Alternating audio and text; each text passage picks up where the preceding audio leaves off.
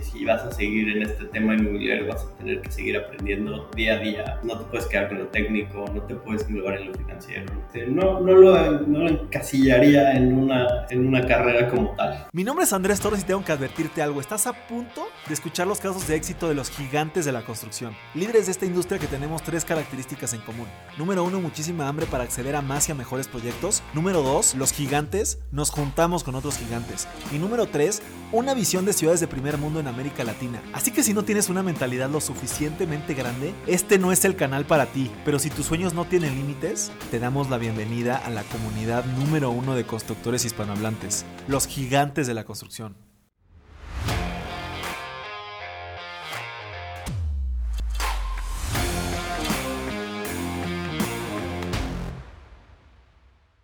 Mis gigantes, bienvenidos a un episodio más de este, el podcast más importante de construcción hispanohablante. El día de hoy estamos de manera digital conectados con mi buen amigo Shaim Carvajal desde Baja California.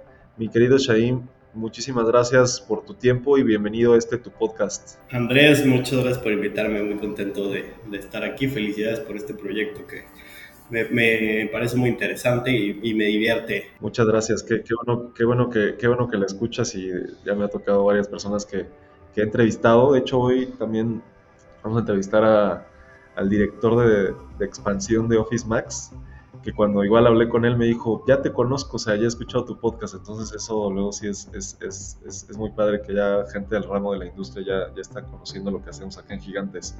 Pero bueno, mi querido Shahin, pues eh, como, como sabes, pues eh, hacemos una entrevista un poquito en orden cronológico, pasado, presente y futuro. Eh, y bueno, pues me gustaría arrancar pues, obviamente con, con, tu pasado, cómo ha sido tu trayectoria profesional para que hoy seas director de, de, Real Estate de Baja Ferris, pero sé que has tenido una trayectoria muy interesante en el, en el ámbito de la, de la, industria de la construcción, desde Casas Geo, Carso, Arta Capital, Mayacobá, etcétera.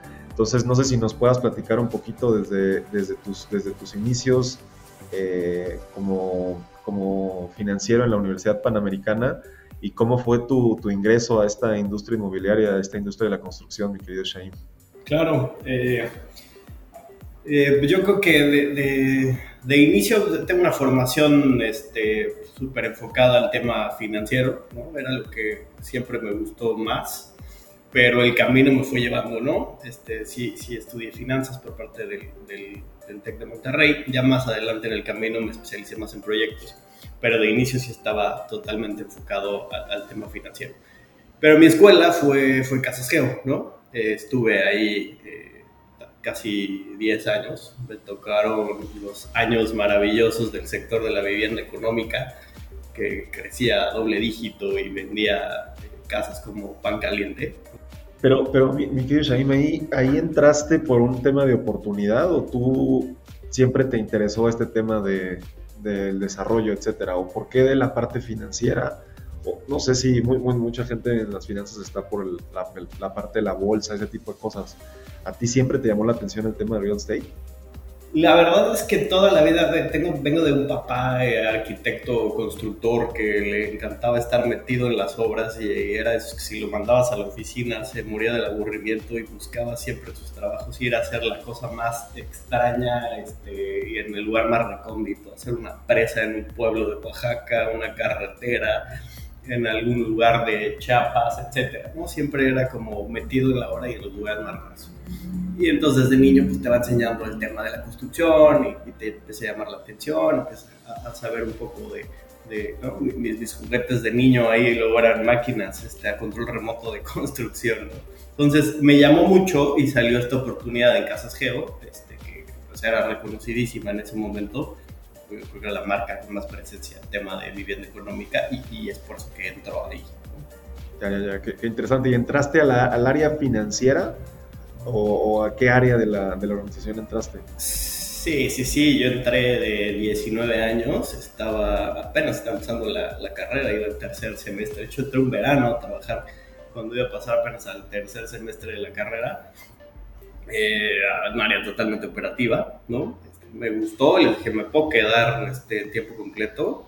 Bueno, ya dividí mis horarios, este, hacía lo que fuera, iba a trabajar unas horas, luego me iba a la escuela, luego regresaba, me aguantaron muchísimo. Este, fui pasando por diversos puntos de las áreas este, operativas financieras, conociendo la operación y finalmente eh, pues, toda mi carrera este, la hice en ese transcurso.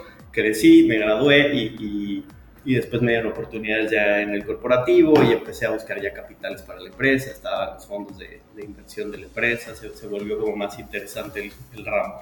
Y ahí, Mishaim, ¿cuál, ¿cuál crees que fue la, el problema de este tipo de empresas como Casas Geo, que como decías, pues tenían muchísima presencia, estaban súper fuertes y terminaron un poquito, eh, pues, pues muchas de esas empresas terminaron pues, con problemas justamente financieros, ¿no? Sí, sí, el, el, problema es que fue un sector que se desarrolló muy rápido, este, con un éxito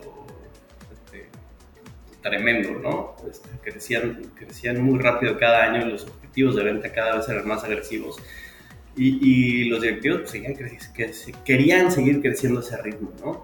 Entonces para eso pues empezó a, a, jalar deuda, a meter fondos de inversión, a emitir bonos, etcétera. Y de pronto viene una contracción natural del mercado que no podía seguir creciendo a esa velocidad. Vinieron algunos cambios en, en, en este, restricciones de gobierno para la construcción para las distancias que había de, de, la, de, la, construcción a la mancha urbana, que tenía todo el sentido, y eso contrae el, el, el sector. ¿no? Entonces, si, le, si, no estaban bien preparadas, y como es el caso que, que tuvo Geo, que no estaba eh, sobreendeudada de cierta manera para mantener los crecimientos, pues los apretó muchísimo. ¿no? Y bueno, le pasó a las vivienderas más grandes. Y, y también se, le, se les criticaba un poco corrígeme ahí si, si me equivoco, no, no, por hablar mal ni nada, pero se les criticaba un poco el tema de que siempre hacían desarrollos como muy alejados, sin muchos servicios, sin transporte, y eso siempre generaba problema. ¿Tú lo, tú lo ves así o, o, o, ese no fue uno de los problemas de la empresa? Uh, yo creo que sin duda hubo un tema importante. Al, querer hacer este, desarrollos tan grandes y necesitar terrenos tan grandes, se necesitaba ir lejos de la ciudad, sobre todo en temas en, en las zonas de ciudades. ¿no? en otros estados donde este, pues hay terreno donde construir no tenías ese problema, ¿no? pero en particular la Ciudad de México, pues no ibas a encontrar nunca un terreno tan grande para hacer vivienda económica que fuera rentable este, cerca, ¿no? Entonces tenías que salir y alejarte de las zonas de la mancha urbana y eso sí generaba un problema para la gente cuando tenía que transportarse a, a sus trabajos, ¿no? y se hicieron muchas cosas, muchas campañas, muchas, este, se pensó, se hicieron ciudades, se construyeron con todos los servicios, ¿no? había proyectos que tenían escuelas, centros comerciales, hospitales, tenían todo adentro del sector, pero pues la gente tenía que seguir saliendo, ¿no? No sé si te tocó los proyectos de Casas Geo allá en Ixtapaluca o viste algo de esos proyectos allá de Ixtapaluca. Sí, sí, sí, sí, sí me tocó, me tocó varios de esos, varios hacia, Zumpango, ¿no? Hacia todas las salidas. Es que fíjate que allá en, allá en Ixtap, bueno, allá de Iztapaluca yo crecí, porque allá tenemos nosotros una, una planta de habilitado de estructura metálica. Entonces allá mi abuelo hace muchos años puso esa planta, él se dedicaba únicamente a la estructura metálica, entonces toda mi familia y yo vivíamos allá en Ixtapaluca. Y yo me acuerdo mucho de esto que estás diciendo porque eh, a mí me daba, bueno, yo vivía en, una, en un campo de golf que había por allá, pero tenía un amigo que no, bueno, no, no, no, creo que nos esté escuchando, pero si, si nos escucha, le mando un saludo, que se llamaba Adrián. Y yo le decía a mi mamá que yo quería vivir en, ese, en esas casas geo porque veía que ellos o sea, tenían como muchos amigos y salían ahí a jugar, etcétera. Y me acuerdo que yo decía que quería vivir en, en una casa geo. Pero, pero sí, por eso, por eso me, me llama la atención ahí, porque creció muchísimo allá en Ixtapaluca eh, la, la, la, ciudad por, por esos proyectos de casas geo. Yo creo que hubo de, de, todo y proyectos muy exitosos y muy buenos, y ahí hubo también algunas fallas en otros que no salieron tan buenos o que no eran la mejor opción para la gente, pero sin duda eh, se le dio casa y, y, a miles de familias y, y, hoy millones de familias viven en una casa geo este, buenas condiciones, ¿no? Y se pudieron hacer de, de un patrimonio. Sí, estoy, estoy de acuerdo. Y ahí, mi querido Shaim, ¿cómo, ¿cómo ha sido toda esta trayectoria? Un poquito, no sé si nos quieres platicar de, de otras, de, bueno, de Arta, de, de, Mayacoba, de algo de lo que hayas hecho en Carso, etcétera. ¿Cómo, ¿Cómo fue esta llegada ahora a Baja California? ¿O, o qué, qué, de tu trayectoria crees que es lo, lo, lo, que más te ha dejado, que más has aprendido aparte de ahí de Casgeo? Sí, pues bueno, esa fue la escuela, porque realmente pude pasar por todas las áreas de todo. Eh, era un tema financiero, pero siempre fue enfocado a, obra y desarrollo inmobiliario. Entonces, pues me hice en ese camino del sector, ¿no? Entonces, eh, de ahí estuve otro un ratillo ahí por, por Carso viendo carreteras y después ya me consolidé en el tema tal cual desarrollo inmobiliario, usos mixtos, este, hospitality, este, este, sector como tal. Eh, eh, eh, pasé por una empresa importante de desarrollo inmobiliario donde hago ese brinco de la parte financiera a la parte ya de ejecución de los proyectos y después ya a, llevar el tema de dirección de proyectos, ¿no? Y eso pues ya te lleva a salir de la ciudad, a empezar a, este, tuve la fortuna de vivir este, un par de años en el Caribe, viendo los temas de Mayacoba y que ahora me trajeron para, para la baja, este, a otro paraíso, a, poder ver los proyectos por acá, porque pues, el crecimiento está hacia estas zonas, ¿no? Son las que están teniendo más impacto, donde está llegando el turismo, donde, bueno, lleva años llegando el turismo, sigue creciendo y donde además eh, la gente está buscando vivir, cambiar su estilo de vida, salir de las ciudades y venir a vivir a, estos lugares. Ya, y, nada más ahí para terminar esa parte de Mayacoba, eh, sé que ahí está un campo de golf muy, muy padre, no me acuerdo cómo se llama el, campo de golf, pero es, ese ahí donde el está camaleón. el camaleón, justamente. Eh, ¿Esa es la parte que, donde tú estuviste o estuviste del otro lado de la carretera? Estuve del otro lado de la carretera que, que le llaman, Mayacoba tiene la parte del campo de golf y de los hoteles, que es como Mayacoba, y del otro lado de la carretera se llama Ciudad Mayacoba, que es donde están todos los proyectos residenciales, comerciales, es donde, donde se hace. Todo el, lado del mar son, son hoteles, ¿no? Y hay un par de, de vivienda, pero es vivienda branded residence Fairmont. ¿Y cómo ves esa zona? ¿Se, ¿Seguirá creciendo? ¿Cuáles son los planes un poquito de ahí, de esa, de esa zona?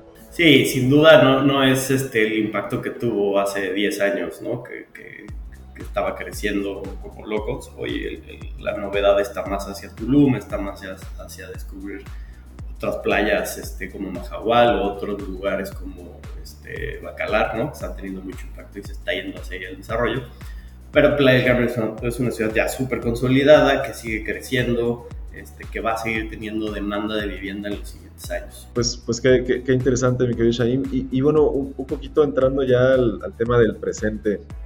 Eh, tú, tú, que estás en el, eh, o que eres financiero, y que tienes como esta, obviamente esta visión pues, de administración, de finanzas, etcétera, eh, ¿Qué, ventajas o desventajas ves tú que tienes con, respecto, por ejemplo, a un arquitecto o un ingeniero como yo, que tenemos a lo mejor una visión un poco más técnica y de, pues, ejecución, etcétera, a una, una, a una visión un poquito más en el tema económico? ¿Qué, qué ventajas o desventajas le ves a, a, ese, a ese perfil tuyo en, a comparación seguramente de otras personas que, están en el tema inmobiliario? A mí, a mí este, este tema me, llama mucho porque es el día a día, ¿no? Desde que yo empecé a dirigir proyectos este, inmobiliarios o áreas de real estate, la pregunta siempre cuando conocí a alguien era ingeniero o arquitecto. No, pues no, este, financiero, ¿no? Licenciado, este. Y, ah, ok. Y, y, la verdad es que nadie lo entiende, ¿no? Y lejos de poder decir es una ventaja o desventaja, creo que lo que hacemos mal es encasillarnos en y decir, pues, o sea, el desarrollo inmobiliario solo lo puede hacer un arquitecto o un ingeniero, ¿no? Y la verdad es que no, la verdad es que es un tema tan amplio donde entran tantas personas a jugar y donde aprendes tanto que lo importante es que tengas apertura para aprender de todos lados y, conozcas y no minimices tal vez ciertas áreas, ¿no? Este, creo que algunas veces muchos eh, arquitectos o ingenieros, como bien dices, se enfocan en la parte técnica y quieren hacer el gran edificio y, su interés está metido en ese lado y dejan por aparte temas importantes como que pues es un negocio, ¿no? Esas, esas partes a veces se les olvidan. Entonces creo que es importante estar muy vinculado con todas las áreas del, proyecto y no dejar fuera ninguno, no, dejar, quitarle importancia a ninguna. ¿Y en su momento has, has chocado con alguna visión o, con, con, algún tema que no coincida el, el, tema a lo mejor de obra, etcétera, con el tema económico y eso te ha generado alguna fricción con algún, en alguna empresa o, o eso no, no lo ves como un, o no te ha pasado un problema en ese aspecto. No, no, claro, siempre, siempre pasa eso, ¿no? Este, inicié llevando las áreas de planeación de, de nuevos negocios, todo esto. Y, y, a la hora de llegar a la ejecución, pues hay un choque muy importante si las áreas no están este, bien conectadas, ¿no? A veces las áreas de planeación crean un negocio eh, en el momento que apenas estaba viendo la compra del terreno y pensaron en algo totalmente diferente, ¿no? Vamos a hacer departamentos de X millones de pesos que van a, se van a vender muy rápido y que el mercado está absorbiendo muy bien, ¿no? Y de ahí que se compra el terreno, se sacaron los permisos, se hizo el diseño arquitectónico y lograste llegar a la primera piedra, ya no tiene nada que ver ese proyecto este, con lo que se planeó de origen. Y ahí es donde vienen los golpes, ¿no? Pues estos, este, ¿qué, qué, qué fue lo que planearon? No tiene nada que ver. Y los de planeación se van a defender y van a decir, pues que, que es lo que tú diseñaste, no tiene nada que ver con el plan de negocio, ¿no? Entonces, esas áreas siempre tienen que estar este, bien, bien este, cuidadas de un lado y de otro, actualizando los números, revisando cómo se mueven. Y, y si te toca estar del lado del, del, director del proyecto, pues seguir el plan de negocio a rajatabla y saber y enfocarte a lo que quieres hacer. Este, claro, obviamente si en el proceso hay mejoras y, de, y, el mercado te llama y te dice, pues ya no tienes que hacer este producto, ahora tienes que hacer este, pues tienes que regresar, revisar los números para saber cuáles son tus nuevos presupuestos, cuáles son tus nuevos indicadores y qué le estás prometiendo al consejo, ¿no? A veces este, las inversiones vienen institucionalmente de fondos, de, de secades, de, de, inversionistas que pues, está limitado un monto y si tú ya decidiste que vas a hacer un mejor proyecto y por ende te va a costar más, pues vas a fallar. Entonces es importante conectar bien esas áreas.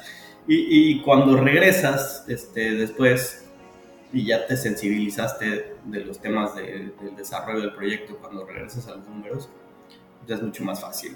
Ya sabes que cómo funcionan las cosas en la batalla y por ende planeas mejor. Tú, tú si alguien te preguntara, oye, pues me gustaría dedicarme al tema inmobiliario, algún, algo como lo que tú haces, eh, ¿qué, ¿qué, le recomendarías estudiar? Porque eh, ayer estaba, por ejemplo, comiendo con Alejandro Hernández, que también entrevisté por acá, que es el director de expansión del Zorro Barrotero. Alejandro, él es, él es abogado, ¿no? Entonces, creo que la, la, eh, todo ese tema de, del desarrollo inmobiliario, o sea, incluye un área legal muy importante, un área financiera súper fuerte. Obviamente también necesitas ciertos temas técnicos de construcción, eh, pero no hay una carrera en realidad que englobe todo lo que necesitas en, un tema de desarrollo inmobiliario. ¿Tú qué le recomendarías a alguien estudiar si quiere adentrarse en este mundo? Le diría, estudia lo que más te guste y apasione, pero no dejes de estudiarlo. Entonces, si vas a seguir en este tema inmobiliario, vas a tener que seguir aprendiendo día a día, este, porque cada proyecto te va a dar algo diferente. Entonces, no te puedes quedar con lo técnico, no te puedes englobar en lo financiero, no te puedes englobar en lo jurídico, en lo comercial, o sea, comercial también tiene mil aristas ahí que aprendes y, y descubres que además es súper importante y hay un mundo adentro que tú no sabes, ¿no? Entonces, este, no, no, lo, no lo encasillaría en una, este, en una carrera como tal. Ya, sí, creo, creo que es difícil, debería de haber por ahí alguna carrera de desarrollador inmobiliario o algo así. Y, y, bueno, mi querido Shane, la, la tercera pregunta, ¿Cómo hacer realidad un, un, plan financiero de un proyecto inmobiliario, un proyecto de, de, construcción? Porque pues por ahí dicen que en Excel todo cuadra, ¿no? Pero una vez que ya estás haciendo las cosas, pues es muy diferente ese plan a llevarlo a, a la realidad, ¿no? Eh, y, y, y, cómo manejas esa, justamente esa comunicación entre esa planeación financiera que decías ahorita y ya la, la, la hora de ejecutar el proyecto, ¿no? ¿Qué tan, qué tan relacionadas tienen que estar las áreas, cómo, cómo, cómo recomiendas tú hacer esos controles, cómo lo haces específicamente tú en toda tu trayectoria profesional. Te digo, a mí, a mí lo que, lo que me, me pasaba muchísimo eh, y fui descubriendo es que precisamente lo que se planeaba de origen y el plan de negocio original no tenía nada que ver con lo que se estaba ejecutando, ¿no? Y eso es porque las áreas eran tan independientes que a proyectos no le importaba este, el presupuesto. Y, él quería hacer un proyecto magnífico. Y traían este, arquitectos internacionales y hacían un gran edificio y todo el mundo estaba contento y avanzaban en las fases de diseño, todo el mundo aplaudía y decía, wow, llegabas al proyecto ejecutivo, hacías un catálogo de conceptos, costeabas y el edificio cuesta el doble, ¿no? Pues, ¿qué pasó? Pues claro, pues, este, originación o nuevos proyectos, estaba pensando en otra cosa diferente a lo que estás haciendo, ¿no? Entonces, necesitas enfocarte primero a tu plan de negocios, que es el que el consejo te está asignando desde el monte de inversión que te está dando y son los resultados o los indicadores financieros que, que espera, ¿no? El retorno que espera, el dinero que espera ganar. Si tú en el camino puedes hacer algo maravilloso con el diseño, claro, eso pues, lo más importante, pero que no se te olvide que traes un, presupuesto base, que traes indicadores, que respondes a, a un plan de negocio original. Si lo vas a cambiar, está bien, infórmalo, avísalo, mételo a los números y, informa que eso va a cambiar. Eh, ¿Cómo lo controlas? Lo controlas eh, desde ese inicio, ¿no? Si, si, tu plan de negocio hablaba de hacer un edificio de departamentos de nivel medio, digamos, date un arquitecto que te va a diseñar eso, ¿no? Los arquitectos, los despachos grandes este, quieren hacer eh, otro mega proyecto de revista que los haga este, salir en las revistas y quedar bien y hacer un gran trabajo. Porque esa es su visión, es lo que quieren hacer. Son, artistas de, la construcción, ¿no? Y a ellos no les va a importar que tu presupuesto esté limitado y que se tengan que enfocar a un costo por metro cuadrado. Te van a decir que sí, pero ellos van a especificar lo que se vea mejor. Entonces, si tú los dejas avanzar y no los estás cuidando en ese proceso, o traes a un despacho que no es el adecuado, posiblemente falles, ¿no? Entonces, tienes que ir en ese proceso revisando que tu diseño vaya en línea a tu presupuesto, que tienes, a tus indicadores, a que todo funcione. Para que el día que salgas a construir estés, estés en, en, sentido con él, ¿no? Y después, pues ya vienes en temas de, de obra, ¿no? Este, que donde seguramente te van a salir mil cosas, mil incrementos de costo, este, posibles retrasos, cosas que no viste, cosas que no vieron otras áreas, problemas independientes a ti, este, factores externos que te van a pegar y que tienes que ir cuidando durante el desarrollo de la obra. Pero si te lanzaste a construir algo que ya sabías que era más caro y dijiste, bueno, ya en el camino lo vamos arreglando, vamos a buscar las este, famosas ingenierías de valor en el proceso, luego vemos este, si los podemos vender más caros, o es donde ya vas directo a, fracasar, ¿no? o a complicarte, a tener que resolver problemas mucho más graves en el camino. Oye, has, mencionado un par de veces este tema del consejo. Creo que nunca había hablado en el podcast de, esa parte de un, de un, consejo. Normalmente ese consejo eh, o, en las empresas en las que tú has estado, qué tan estrictos son, quiénes lo conforman, eh, cómo, cada cuánto hacen el consejo o, cómo, cómo funciona ese, ese consejo, mi querido Shane. Pues mira, puede ser tan grande o tan chiquito e, institucional o no. A veces hay consejos que son tres hermanos, ¿no? Y, y, ese es tu consejo y ese es el que le reportas porque es quienes te están dando el dinero, ¿no? Y con eso probablemente pues, pueda ser más fácil decir, pues si salió de presupuesto, convencerlos de que estás haciendo un mejor negocio, eh, porque no son tan institucionales. Pero a veces eh, tu consejo tiene sentado en una de las sillas algún inversor de algún fondo eh, grande con recursos de otro país o que forma parte de algún instrumento que fondea proyectos inmobiliarios, que respalda un banco lo que sea, y son súper institucionales. Y eso, pues no, no los vas a convencer. O sea, ellos te dieron X monto de inversión para sacar este proyecto y si tú necesitas más, no te lo van a dar porque además ellos ya ese dinero lo, obtuvieron por medio de otro financiamiento o de otro fondeo, ya lo tienen comprometido, ya tienen planes.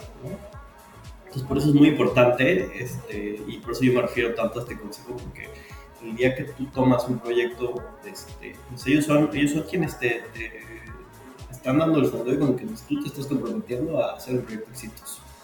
Ya, está, está interesante, porque sí, normalmente en, en, temas de construcción o en proyectos inmobiliarios suele haber pues, varios inversionistas, varios involucrados, ¿no? Entonces esta parte de un consejo, pues nunca, nunca lo había charlado, pero sí creo que es importante tener esa, esa parte institucional como mencionabas.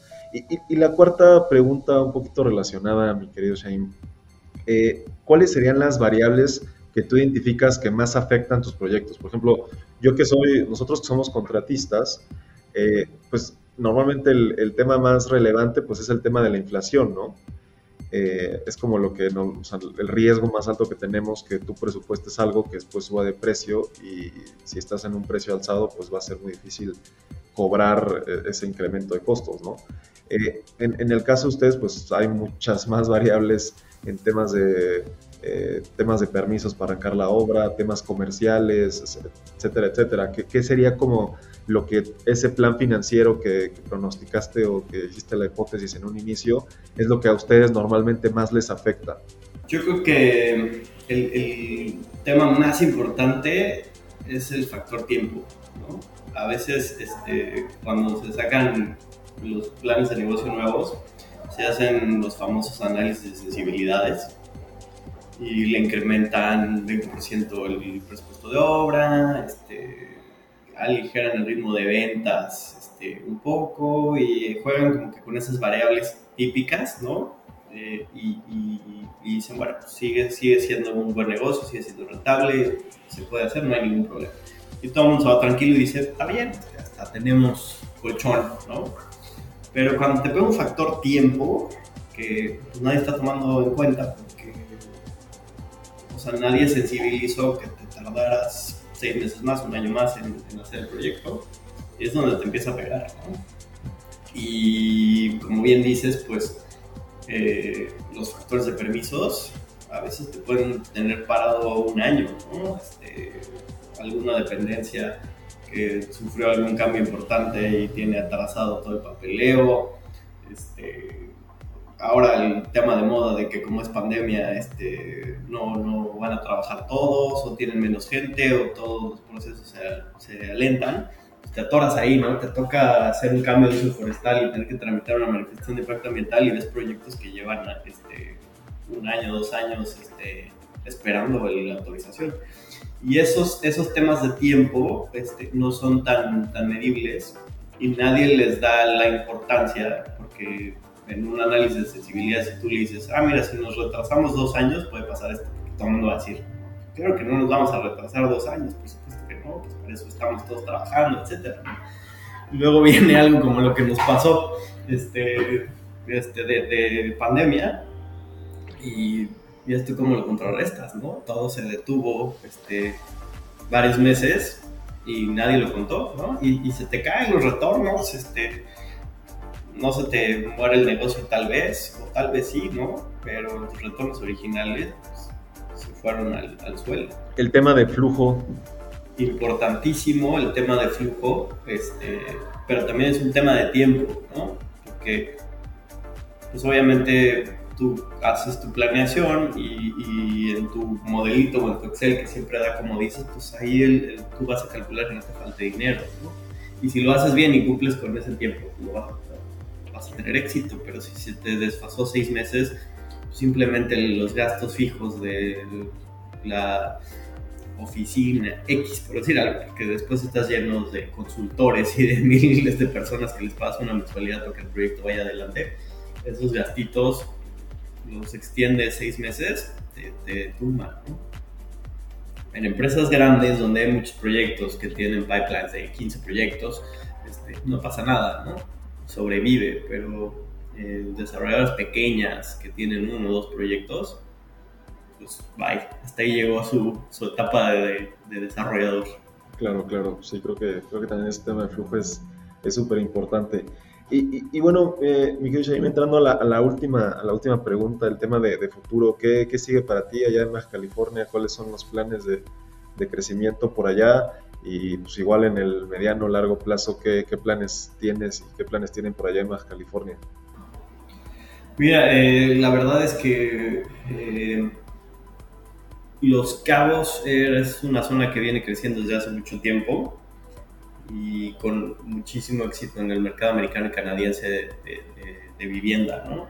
Les encanta venir a vivir acá, viven felices pero ya, ya se está expandiendo, ya está buscando otros lugares este, cercanos que ya no sean Cabo.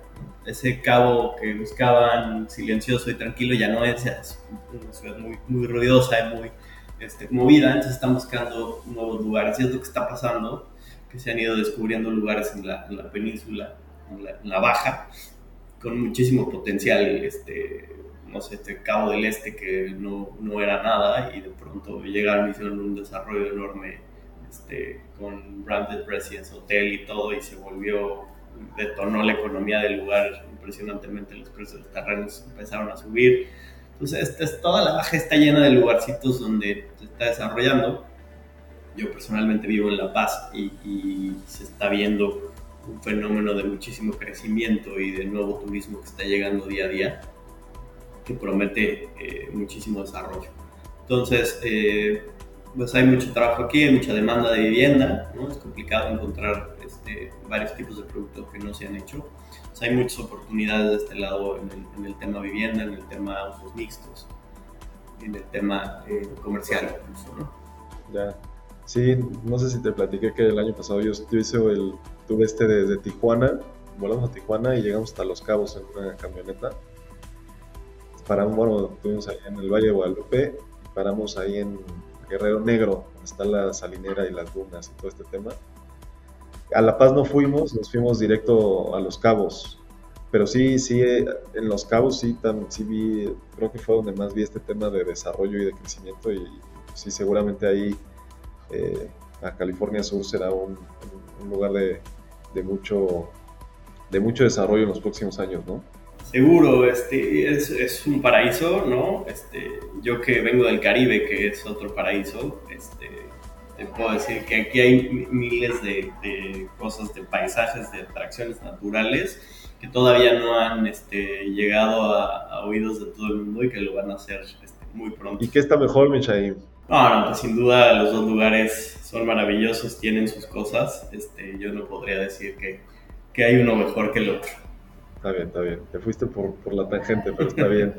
Eh, pues, pues prácticamente esa, esas serían todas las preguntas, mi querido Shaim. Siempre terminamos con una pregunta bonus, pero no sé si ahorita gustes dejar algún medio de contacto a alguien que, le haya interesado lo que haces o que esté allá en, Baja California y quiera buscarte por algún tema. No sé si tengan algún, tengas algún correo, alguna red, alguna, algo que quieras compartir. Sí, eh, no, yo creo que por medio de, mis redes, este, por medio de LinkedIn, ahí está mi información, está incluso mi número personal. Entonces, este, cualquier inquietud, cualquier tema, a sus órdenes con mucho gusto. Perfecto, de lujo, Shaim. Y, y, bueno, la, la, pregunta con la que terminamos todos los episodios es que yo tengo el objetivo de construir una ciudad, una ciudad 100% inteligente, 100% sustentable en América Latina. Y con tu experiencia en Ciudad Mayacobá, toda tu experiencia profesional desde, desde Casas Geo y también desde una, desde una opinión personal, ¿cuáles serían las características que tendría que tener una ciudad para que tú la pudieras considerar como una ciudad perfecta? Yo creo que, que, algo importante que he visto en este tema de ciudades es que como son proyectos tan ambiciosos y tan largos, los primeros pobladores de esa ciudad viven en tierra de nadie, ¿no? Y, y probablemente eso ha creado que, que fallen esos proyectos tan grandes porque nunca se les llega a ver el potencial que tienen. Yo te diría que, lo más importante es que, que, lo hagas por fases, pero que cada una de estas fases tenga el tema integral. No, no, no puedes este, prometer que va a haber este, todo lo que necesita la ciudad, ¿no? Seguramente vas a tener escuelas, vas a tener hospital, vas a tener este, centros comerciales, vas a tener todo, ¿no? Pero a los primeros pobladores de tu ciudad los vas a tener esperando que haya esas cosas, esas, esas este, facilities, ¿no? Dáselos de inicio, hazlo por fases y en cada fase da todos los servicios de ciudad, ¿no? Para que no dejes proyectos incompletos tal vez. O no vas a esperar este, tantos años, ¿no? Hacer una ciudad, como has visto, las, las ciudades más grandes, como una ciudad Mayacoba, lleva 10 años haciendo la ciudad. Entonces, pues es difícil este, que después la gente te crea que vas a tener todo eso o te va a decir, pues yo compro el día que ya tengas operando todo esto. O sea, ¿y cómo, cómo ha sido ese proceso ahí en Ciudad Mayacobá? Digo, yo, yo fui ahí a, al Camaleón y estuve ahí en, Mayacobá, en esta parte de los hoteles.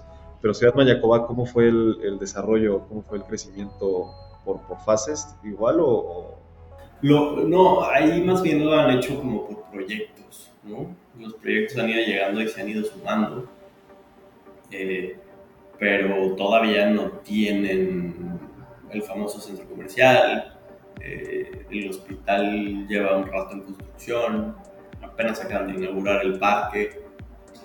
Entonces, eh, pues eso crea como una promesa, ¿no? Y a la gente que compró a lo mejor hace ocho años, ya no cree en la ciudad. ¿no? Por eso digo que es importante, si, si estás planeando una ciudad, obviamente vas a integrar todos los factores, necesitas eh, brindarle los servicios de inicio al gente. Ya, sí, sí, sí, sí entiendo que, que, eso, es, eso es relevante para que desde, desde un inicio pues, estés cumpliendo la, la promesa y pues, para que haya esa credibilidad que, que bien dices, mi querido Shahin pues, pues esa sería, esas serían todas las, la, la, entrevista, mi querido Shaim, otra vez muchísimas gracias por, por tu tiempo y, por compartir. Y siempre terminamos el podcast diciendo que ya lo eras, pero aquí te queremos nombrar un gigante de la construcción. Andrés, muchísimas gracias. Este, un gusto la plática.